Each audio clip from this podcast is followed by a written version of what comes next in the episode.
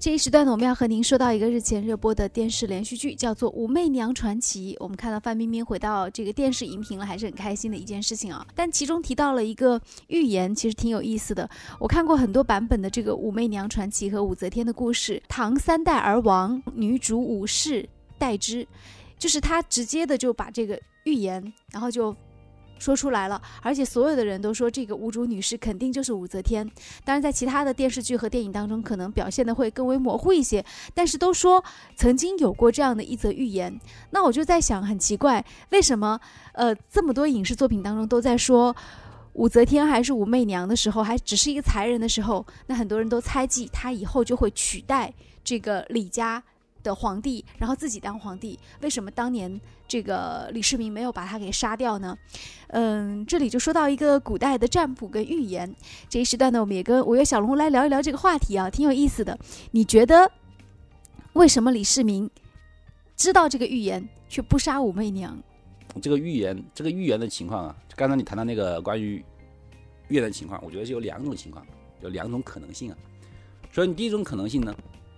我们都知道，谈到预言书的话，流传最为广的还是若查丹马斯的《诸世纪》。《诸世纪》里面，《诸世纪》里面呢，最著名的就是说预言了1999年的世界末日。九九年的十二月二十六日，世界末日。当时这部预言书啊，在九九年之前，在整个世界范围以内，仍然引起了轩然大波。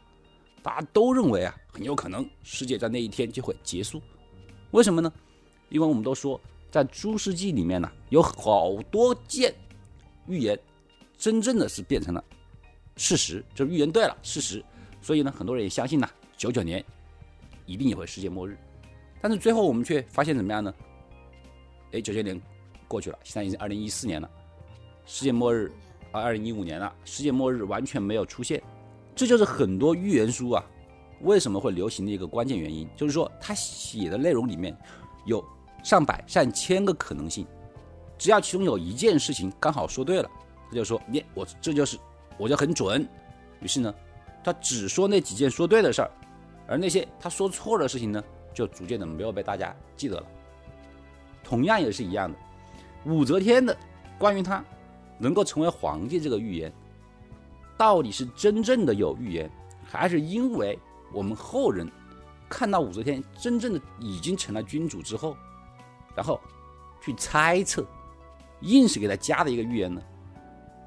我觉得这种可能性应该是很大的，因为我们都知道帝王之家都是很阴险、很果断、很杀伐的，包括我们知道，哎，唐王李世民玄武门兵变里面将自己的亲兄弟全部杀光。只为了皇位。如果真的存在一个所谓的武氏的女子，可以将所谓的李氏家族的天下全部覆灭的预言出现的话，皇室家族会不惜于，会吝啬于杀一个弱小的女子。而且当时就是在这部电视剧里，他是直接说这个人就是武媚娘，就点的非常清楚。所以。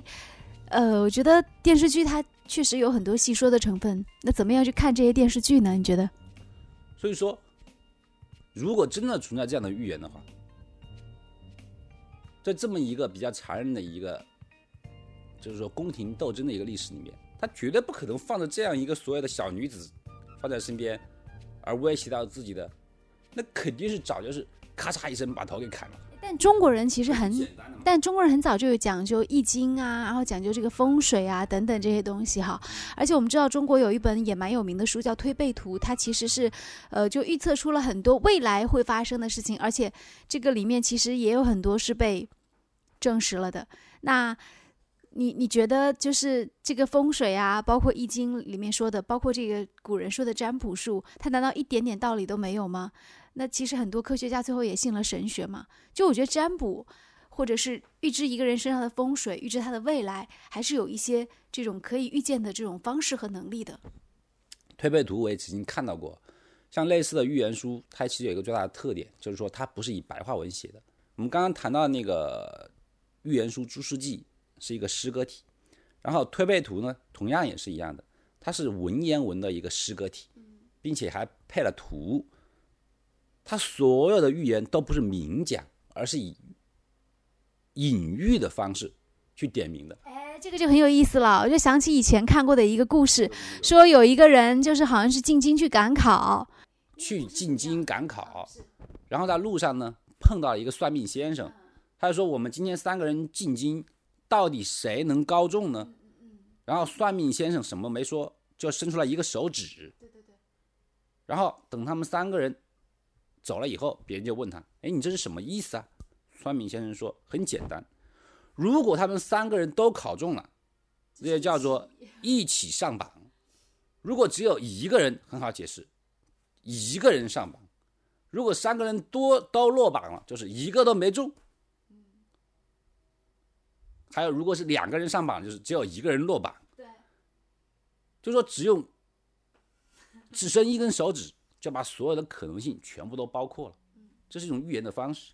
所以我们刚刚谈到了预言书，因为利用了这种比较艰涩、比较比较就是说难以理解的诗诗话体的方式，实际上就是模糊了这个解释，使得后人呢想方设法的把已经发生的事情。